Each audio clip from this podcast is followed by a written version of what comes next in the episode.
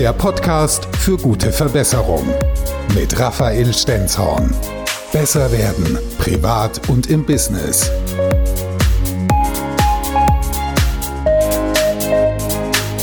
Herzlich willkommen zum Gute Verbesserung Podcast. Ich bin Raphael Stenzhorn und in diesem Podcast geht es darum, wie du privat oder im Business besser werden kannst, um noch schneller an dein Ziel zu kommen. Dazu gibt es zum Beispiel praktische Live- und Business-Hacks sowie großartige Gesprächspartner, die teilweise ganz einfache Dinge in ihrem Leben oder Berufsleben verbessert haben, um dadurch noch erfolgreicher zu werden. Denk doch jetzt einfach nochmal an die letzte Hochzeit, auf der du vielleicht als Gast warst. Vielleicht hast du selbst gerade geheiratet und warst auf deiner eigenen Hochzeit dann denk doch nochmal darüber nach, was ist denn mit der Musik, die am Abend läuft? Denn das war meine erste Geschäftsidee. Ich habe eine Firma gegründet, die sich damit beschäftigt hat, Hochzeits-DJs zu vermieten. Ich selbst war Hochzeits-DJ jahrelang und habe Hochzeiten gerockt ja, was kann als was kann ein Hochzeits-DJ machen? Er kann die Feier entweder sprengen und kaputt machen oder er kann sie im positiven Sinne unvergesslich machen. Aber dazu mehr in der nächsten Folge, im nächsten Teil des Interviews. Über die Anfänge seiner Selbstständigkeit haben wir schon viel erfahren von Raphael Stenzorn. Er ist heute hier zu Gast bei Antenne Mainz. Erzähl uns noch ganz kurz, das heißt, du hast natürlich dann irgendwann kapiert, vom Telefon sitzen, das führt zu nichts, du musst irgendwas machen, du musst etwas unternehmen und das heißt, du bist dann auch aktiv geworden und hast geschaut, dass ja, erstmal Aufträge reinkommen, ne? Ich musste ja schauen, das, was ich kann, also irgendwie mit einem Mikrofon vor Leuten stehen, okay, das ist das eine. Aber Musik auflegen und die richtige Musik spielen, das andere Spaß haben, ist das andere.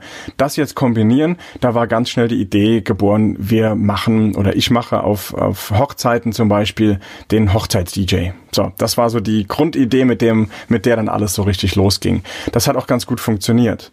Wobei auf diese Idee kommen einige, ja. Und ich muss dir sagen, ich habe schon in bei vielen Veranstaltungen ganz, ganz gruselige Dinge erlebt, wo ich wirklich sage, das ist ein ganz zentrales Ding, dort was Gutes abzuliefern, weil ein schlechter DJ versaut deine ganze Hochzeit. Absolut. Und vor allem dann ist es zu spät, ja. Also wenn du den, ja, den ist, falschen es ist passiert, da hast, es ist nicht mehr zu retten. Du kannst nichts mehr tun an der Stelle und diese Verantwortung muss man sich einfach bewusst werden und bewusst sein und damit darf man nicht leichtfertig umgehen. Das und ist wie der Hochzeitsfotograf, der am Schluss keine ordentlichen Bilder abliefert. Ja, es ist einfach passiert und du kannst es nicht rückgängig machen, weil meistens heiratet man ja nur einmal im Leben.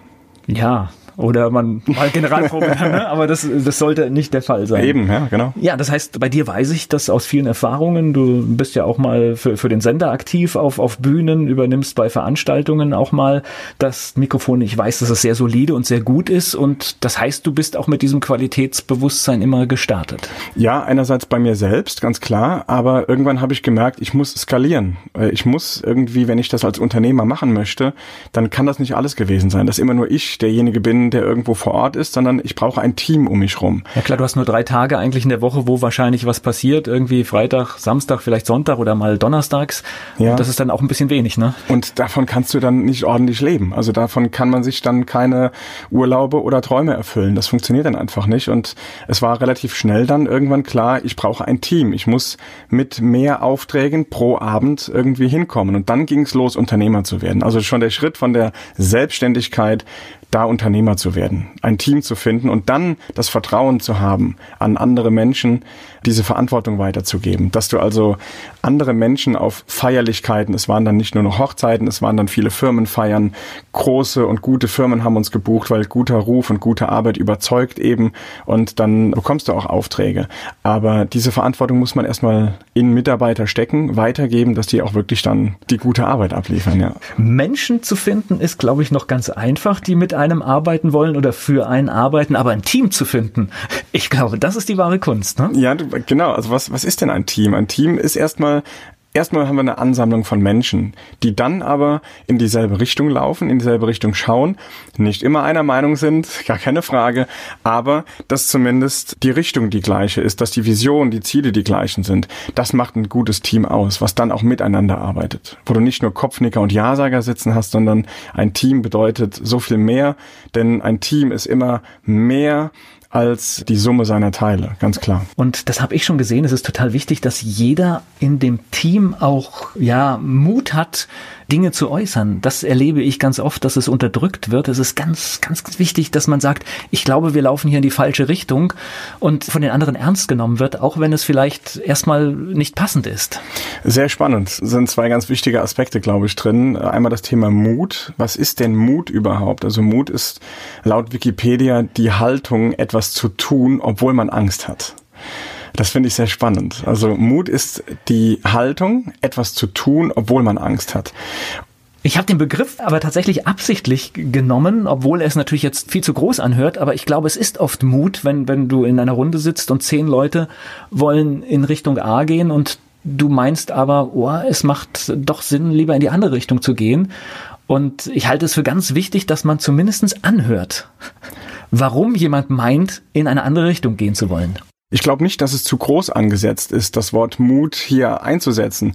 Denn es ist für den Mitarbeiter die Situation, dass er in dem Moment oft erstmal Angst hat, seine Meinung zu äußern, weil er sieht, neun Leute wollen in die Richtung und ich bin völlig anderer Meinung. Da musst du mutig sein und da hast du vielleicht auch Angst. Wo kommt die Angst her? Weil du vielleicht vorher in einem Betrieb warst, in dem die andere Meinung oder die eigene Meinung nicht gezählt hat. Und wenn du jetzt in einem Betrieb bist und als Führungskraft ein Betriebsklima schaffst, in dem es gewünscht ist, dass du mutig bist, dass du Dinge tust, vor denen du vielleicht Angst hast, dann kannst du so Großes erreichen, dann kannst du weiterkommen. Und ja, es ist wichtig, das anzuhören und auch das Warum anzuhören. Denn hinter jeder Aussage, hinter allem, was wir tun, steckt ein starkes Warum. Und wenn wir das verstehen, dann können wir Leute noch viel mehr mitnehmen und ich spreche deswegen auch in meinem Unternehmen und wenn ich vor Leuten rede, auch nie von Mitarbeitern. Ich entlasse erstmal alle Mitarbeiter in jedem Betrieb, in den ich kommen darf und sprechen darf. Alle, alle Mitarbeiter auf, alle werden, werden entlassen. Sofort. Aber sie werden in derselben Sekunde wieder eingestellt und zwar als Mitunternehmer. Nicht auf dem Papier, sondern natürlich im Kopf. Als Mitunternehmer werden sie eingestellt und ich nehme sie ganz anders mit auf meine Reise mit meinem Unternehmen. Das ist die Zukunft. Danke, dass du auch diesmal wieder mit dabei warst und dir den Gute Verbesserung Podcast angehört hast. Ich freue mich über deine Bewertung, natürlich sehr gerne mit fünf Sternen, wenn es dir gefallen hat. Und außerdem freue ich mich auch, wenn du mir deine Anregungen, Wünsche oder Ideen schickst, denn gerne gehe ich auch auf deine Themen ein, die du einmal im Gute Verbesserung Podcast hören möchtest. Schick mir einfach eine kurze Mail an podcast@raphael-stenzhorn.com. Der Gute Verbesserung Podcast mit Raphael Stenzhorn. Besser werden privat und im Business.